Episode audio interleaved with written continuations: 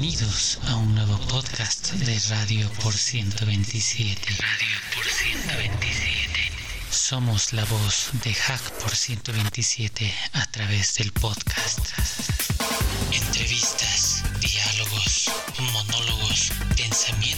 Ideas que pretenden convertirse en acciones.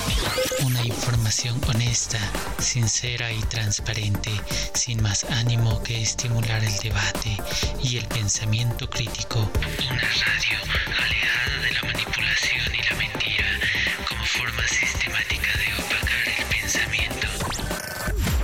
Nuestro mantra es que compartir el conocimiento nos hace libres. Pero hoy, como Radio por 127, afirmamos que compartir la información en forma crítica nos permite pensar libremente.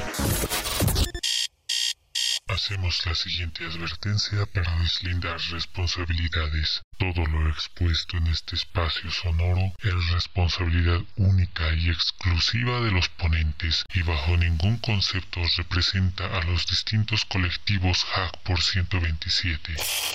Así, sin más vueltas, damos paso a nuestro podcast de hoy. Que lo disfruten y diviértanse tanto como sea posible.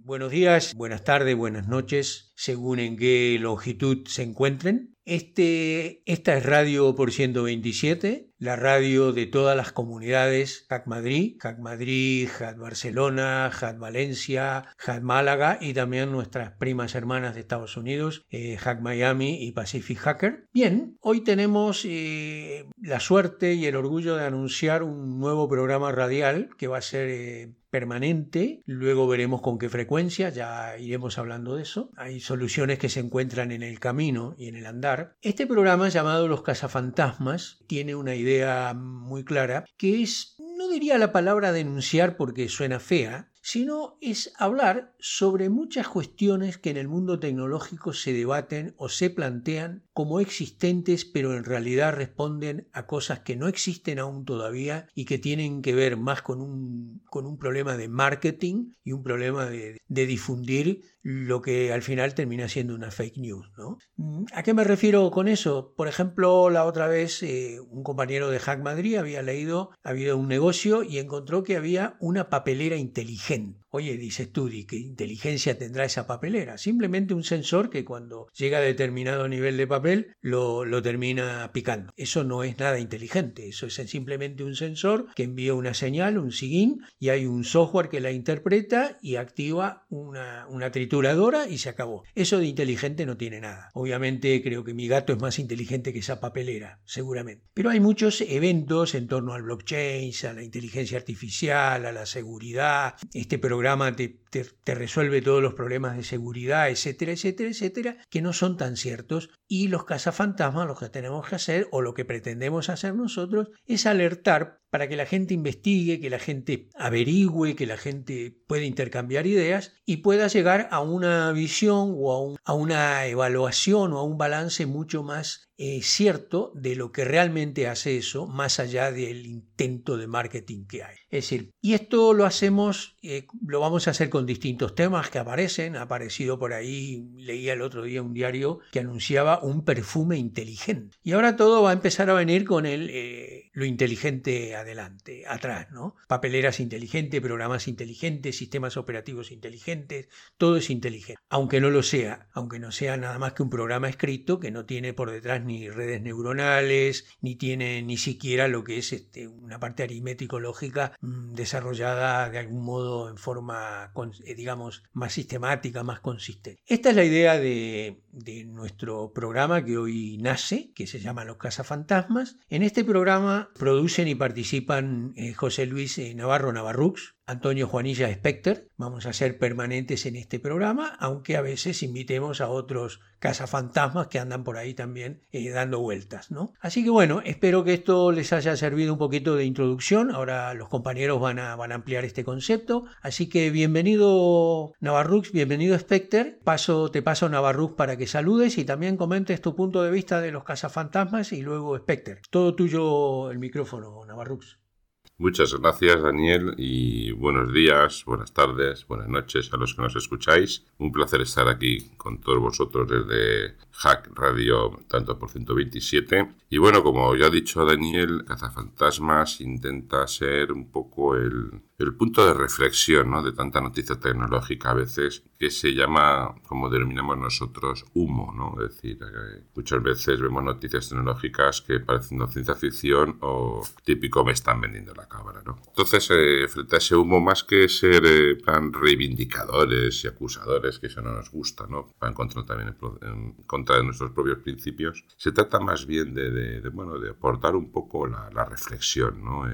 ese espíritu crítico del que tanto decimos que muere perseguir. No creernos todos a pie juntilla lo que nos dicen o lo que nos cuentan o lo que oímos o lo que vemos. Antiguamente se decía esto ha salido en la tele, hoy día esto ha salido en internet o en Facebook, ¿no? Como si fuera un dogma de fe. Ese espíritu crítico nos debe acompañar siempre. Y en tema tecnológico pasa una cosa y es que mucha gente pues no es experta en tecnología. Así más dejo de mis padres. Y a veces me comentan cosas, se oye en la tele, gran apagón, ¿no? Famoso gran apagón. Y no sabes si por decir reírte delante de los ya de pena, ¿no?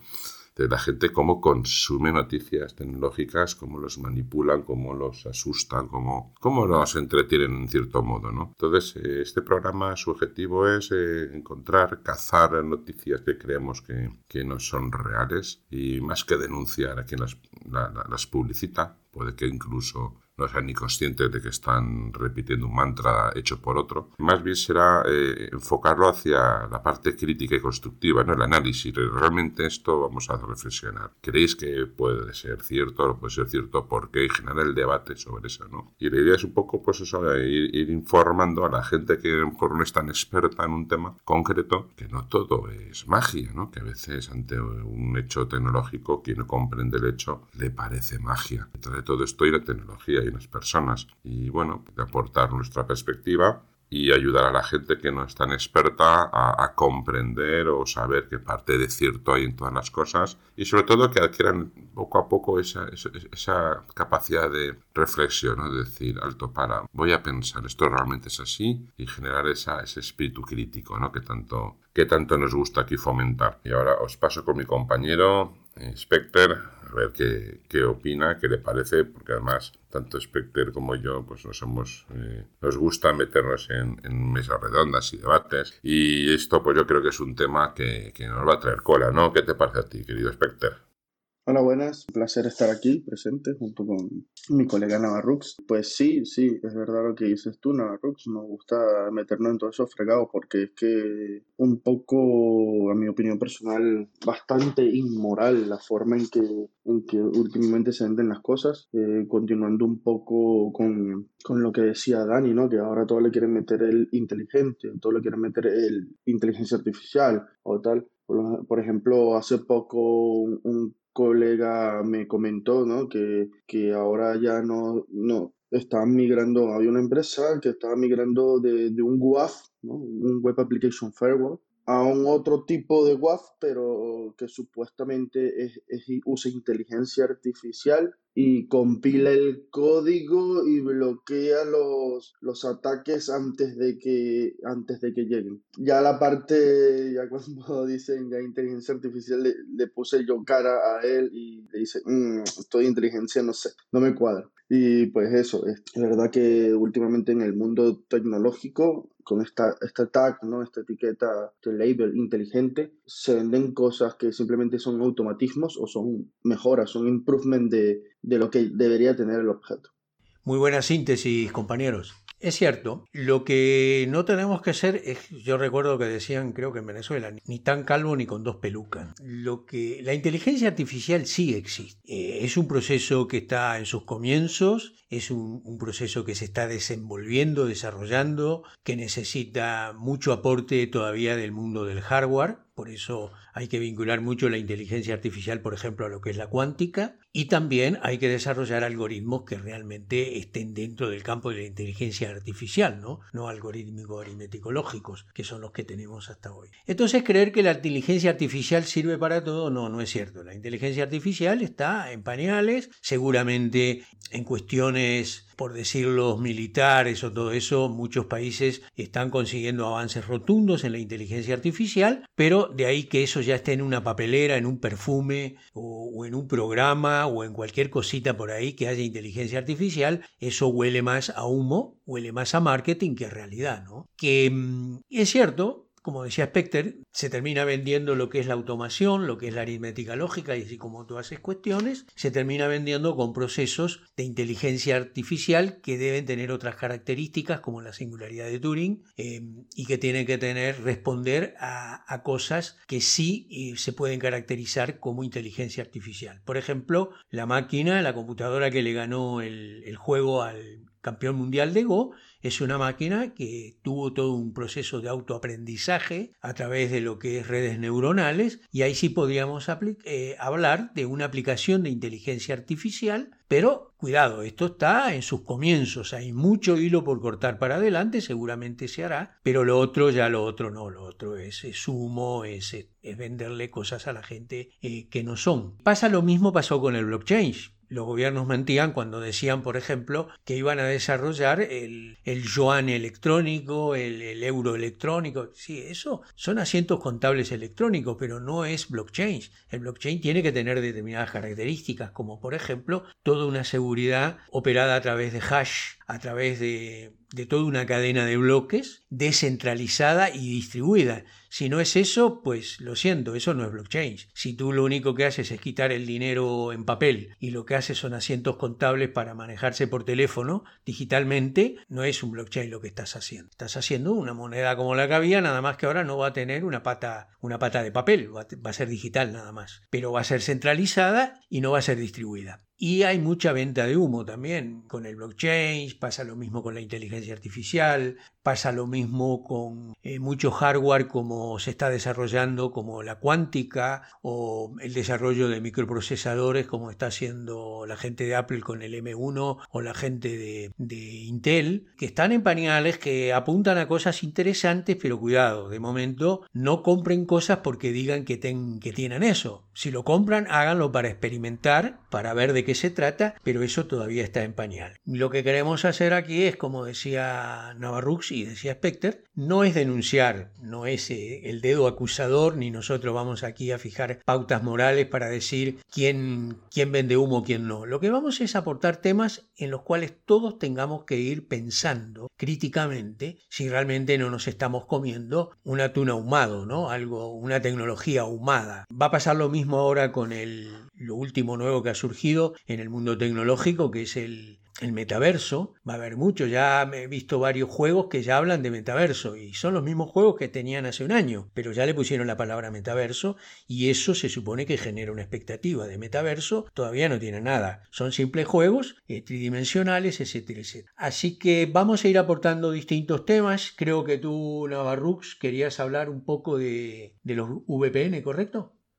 Así es, del tema de las VPNs. Eh, me surgió porque varias personas que conozco, hablando un día sobre el tema de la privacidad, pues no, es que esto tienes que poner una VPN, no, mejor que todo una VPN. Empieza la gente a decir, además, mm, yo uso la VPN para que no te mi IP y poder ver canales de HBO de Estados Unidos, por ejemplo, ¿no? Entonces empiezas a ver ahí una mezcla de conceptos y yo le decía, pero ¿sabéis que es una VPN de verdad, no? Y bueno, pues te das cuenta que no.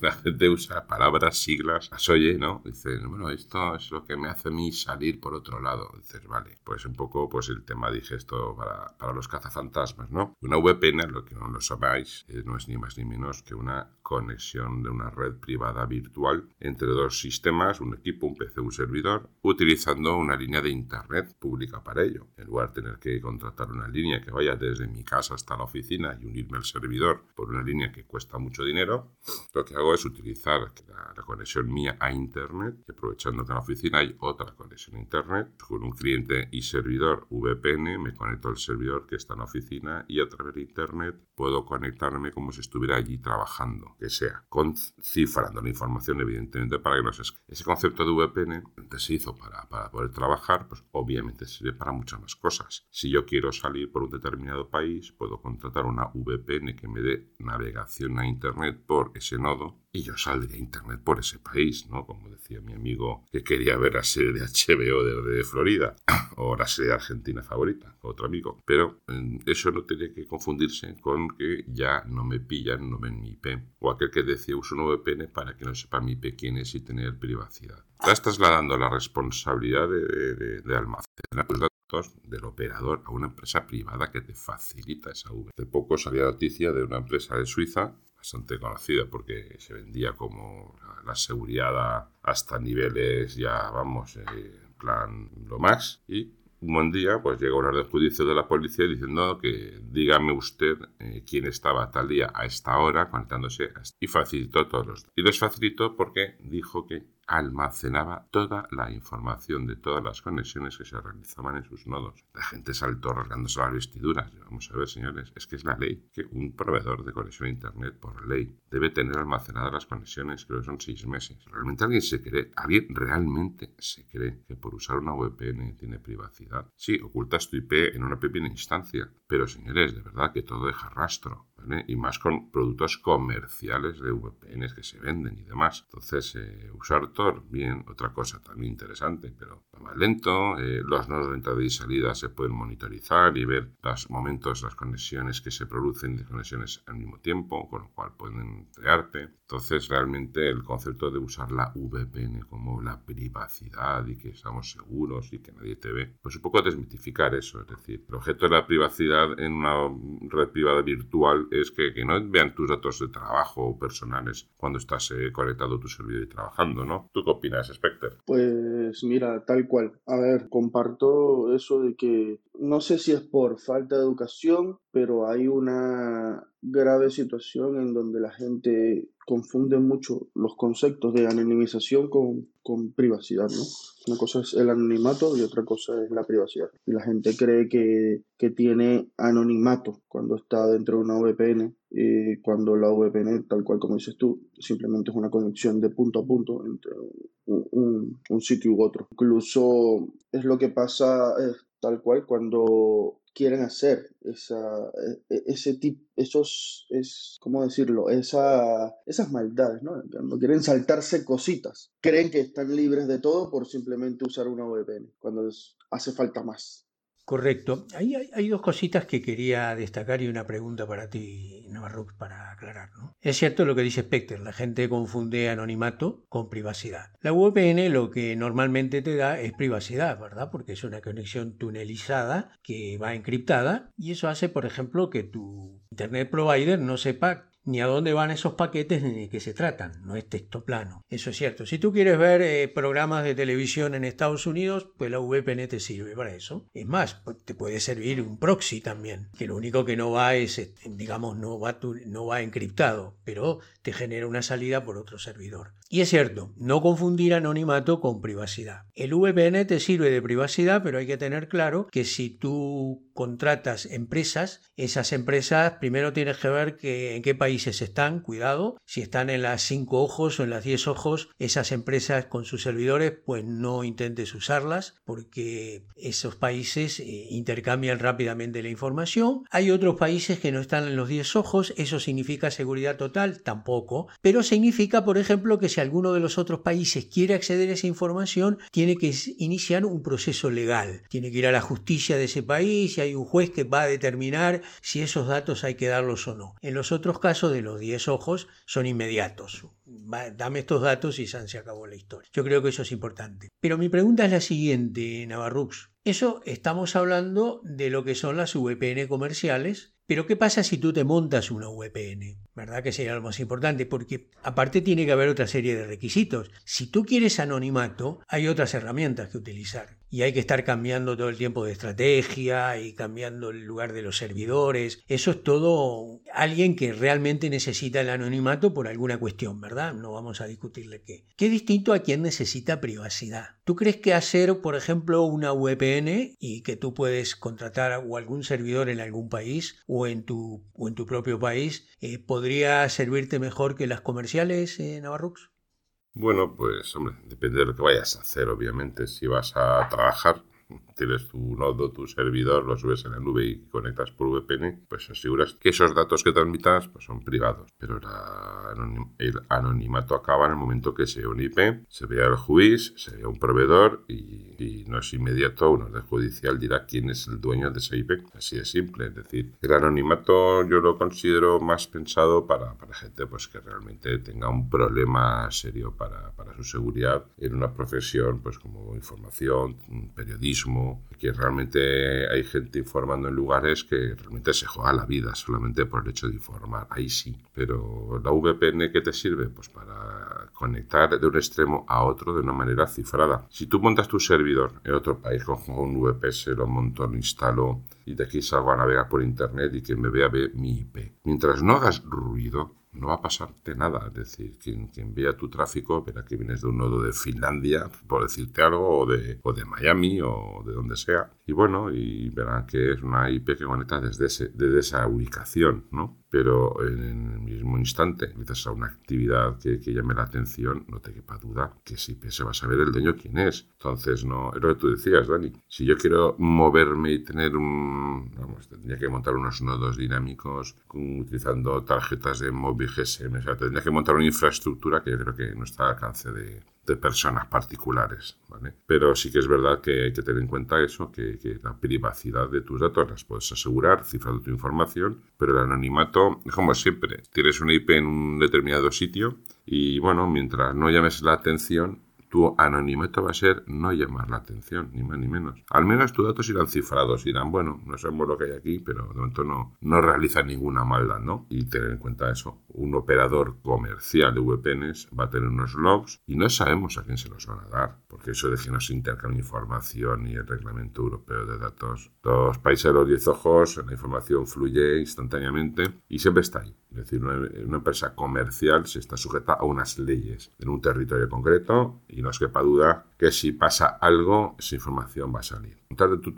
Sí, eres tú tu nodo. Al final irán a ver quién es el propietario del IP, es que se sabe también, ¿no? Es cuestión de alargar más el hilo o menos buena, bueno, por lo menos para mí buena respuesta, no, no. Creo que sí, que las VPNs eh, fundamentalmente apuntan a la privacidad que se puede lograr siempre y cuando te montes tu propia infraestructura para tener más seguridad, que tú manejas todos los logs o todas las, eh, digamos, todas las listas de transacciones que ha habido y que el anonimato es otra historia, ¿no? Como bien tú decías, son los periodistas, servicios de inteligencia, eh, grupos que, de activistas que necesitan el anonimato para hacer rodar información y que obviamente eso no se resuelve con un VPN, eso se resuelve con una estrategia mayor, como bien tú decías, que no solo depende de, por ejemplo, en el caso del Tor, ¿no? Yo cuando la gente usa Tor, yo le digo, bueno, tienes que tener el cuidado que cada cinco minutos refresca, refresca la, los, eh, los nodos, refresca que los nodos se cambien, porque si tú te quedas una hora con los nodos en el mismo lado, pues no es que por eso te van a joder, pero ya eh, vas dando más, tus rastros van, tus huellas van quedando más profundas y te pueden pescar. Cámbialo. Cada cinco minutos modify el pad y entonces él va a tomar otro pad de entrada y de salida o de los nodos o de los de la Onion server que hay ahí y te puede servir. Todo hay que usarlo. Cuando la gente habla de que es seguro, sí, es seguro siempre y cuando, seguro relativamente, eh, cuidado,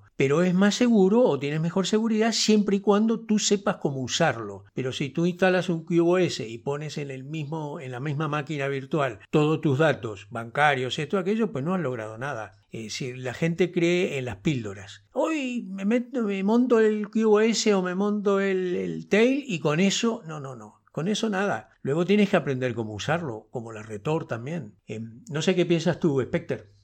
Pues mira, tal, tal cual. A ver, eh, un comentario que yo tenía siempre, he tenido en la cabeza, ¿no? Hablé con Navarro de esto, era que justamente todo pasa por tu ISP, todo pasa por tu proveedor, esté encriptado o no esté encriptado, ¿vale? Así que realmente no tienes, sea, tienes privacidad porque, porque la información está encriptada, tienes anonimato, entre comillas, que bueno, como dice Navarro, no, no, no alzas ¿no? las banderas, pero no, no es real, ¿no? No es real porque porque todo pasa por el ISP. Y si al ISP, le da por empezar a desencriptar tu comunicación o hacerte un man in the middle mientras tú sales y, y decodifican todo lo que tú haces, no tendrás ni uno ni otro. Así uses Tor, así uses VPN, así busques lo que sea.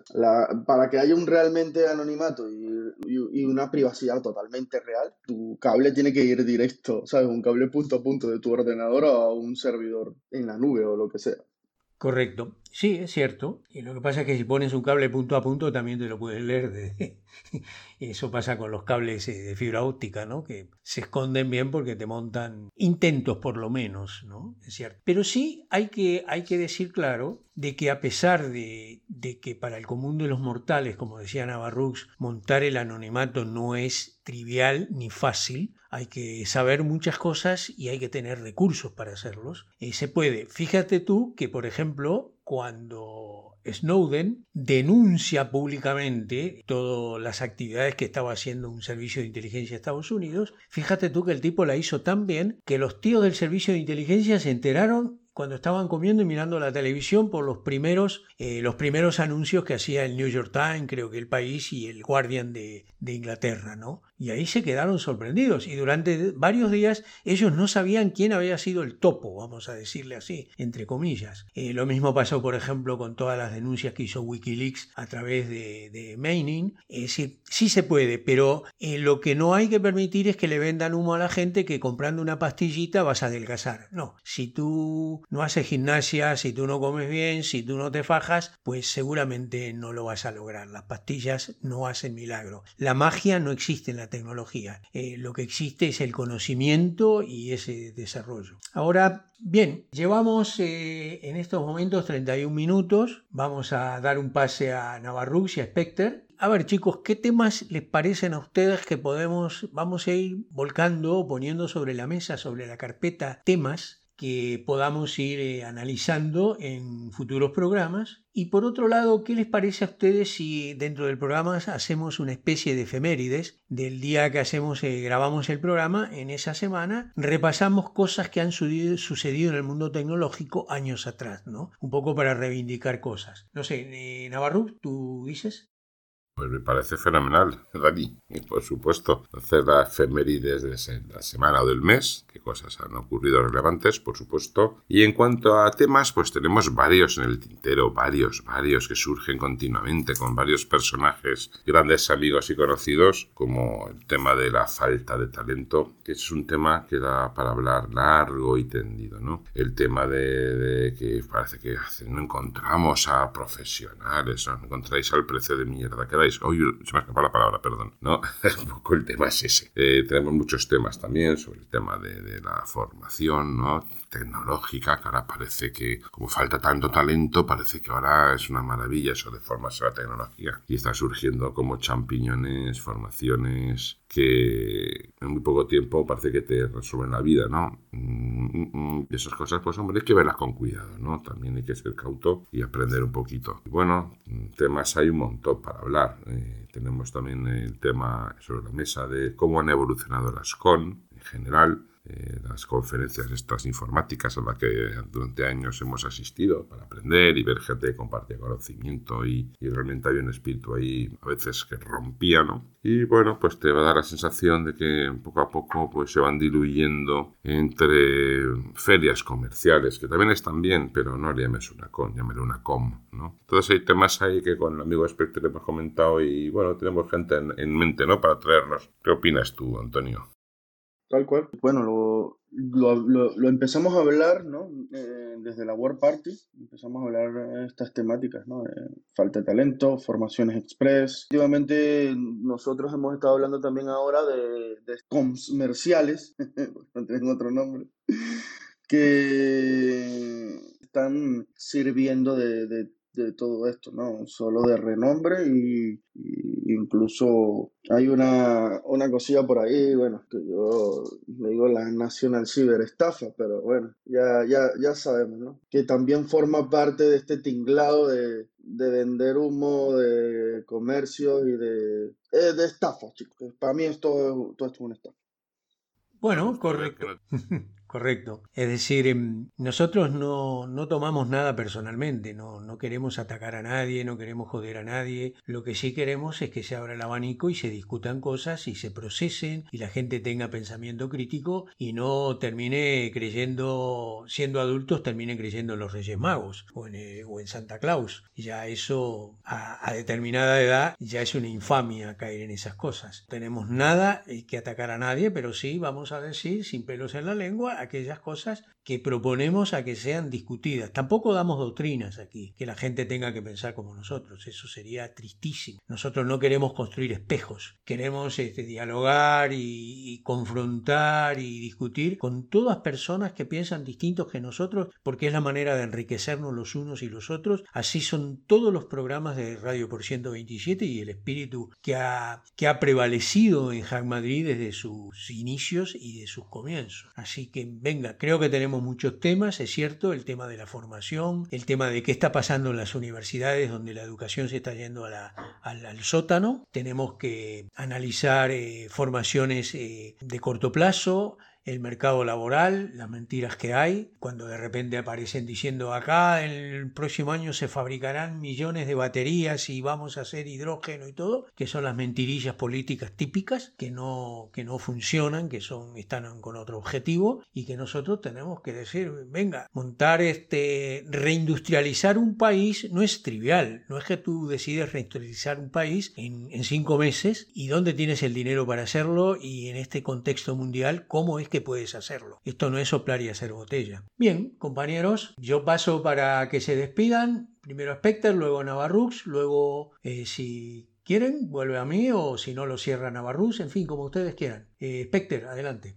Pues bueno, muchísimas gracias por darnos este espacio, eh, gracias a mi colega por invitarme ¿no? a, a, comunicar en este espacio. Pues invito a todo el mundo, como siempre, a seguirnos, los invito a, a nuestros eventos, a nuestros CTFs, como siempre. Los invito incluso a bueno, nuestros colaboradores a que sigan colaborando con nosotros. Muchas gracias y pues adelante.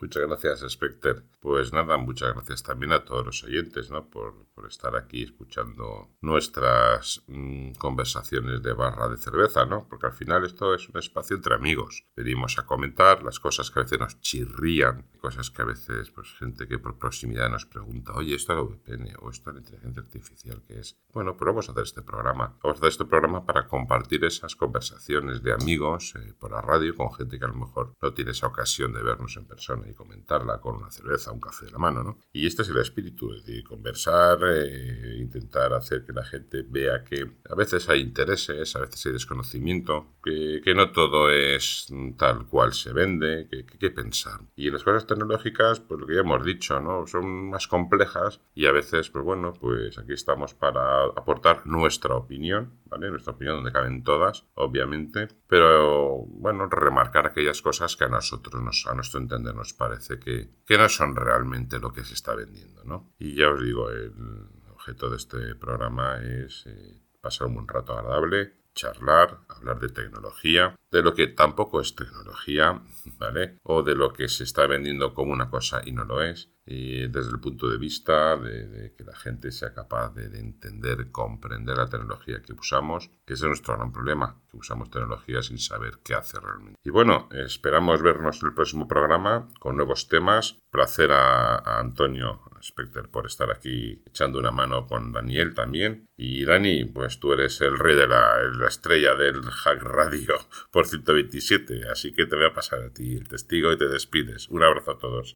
Bueno, muchas gracias, eh, Navarro. No es tan así, pero bueno. Y el programa Los Cazafantasmas está cierto, eh, cierto, producido por Radio Hack por 127, pero los conductores del programa somos nosotros tres, más los invitados que vayamos, eh, que vayan participando en distintos programas. Así que es una gran alegría haber dado este, este patadón inicial, ¿no? Comenzó el juego y esperemos poder estar a la altura de las cosas que nos hemos comprometido, por lo menos siempre honestamente lo, lo intentamos. Y además decir que, bueno, los cazafantasmas deben ser irreverentes para seguir con ese concepto de radio por 127, que la gente no tema las cosas fantasmas. Los cazafantasmas no son cazadores de brujas, simplemente son ángeles que van contándole a la gente que hay que pensar antes de hablar o, o seguir doctrinas o creer todo lo que le cuentan, hay que pensarlos. Así que muchas gracias a todos por habernos seguido hasta aquí. Gracias Specter, gracias Navarrux. Eh, creo que estamos los tres contentos por haber iniciado nuestro programa. Y a todos los jacoyentes, a los irreverentes, a los cazafantasmas irreverentes, eh, gracias por seguirnos hasta aquí y atentos, estén en sintonía porque vienen nuevos programas de los cazafantasmas. Un abrazo grande para todos, felices fiestas y por casualidad no tenemos un programa radial antes de que sucedan estos eventos. De parte nuestra, feliz año nuevo coman y diviértanse. Al fin y al cabo, los hackers no solo viven de tecnología. Muchas gracias y hasta la próxima.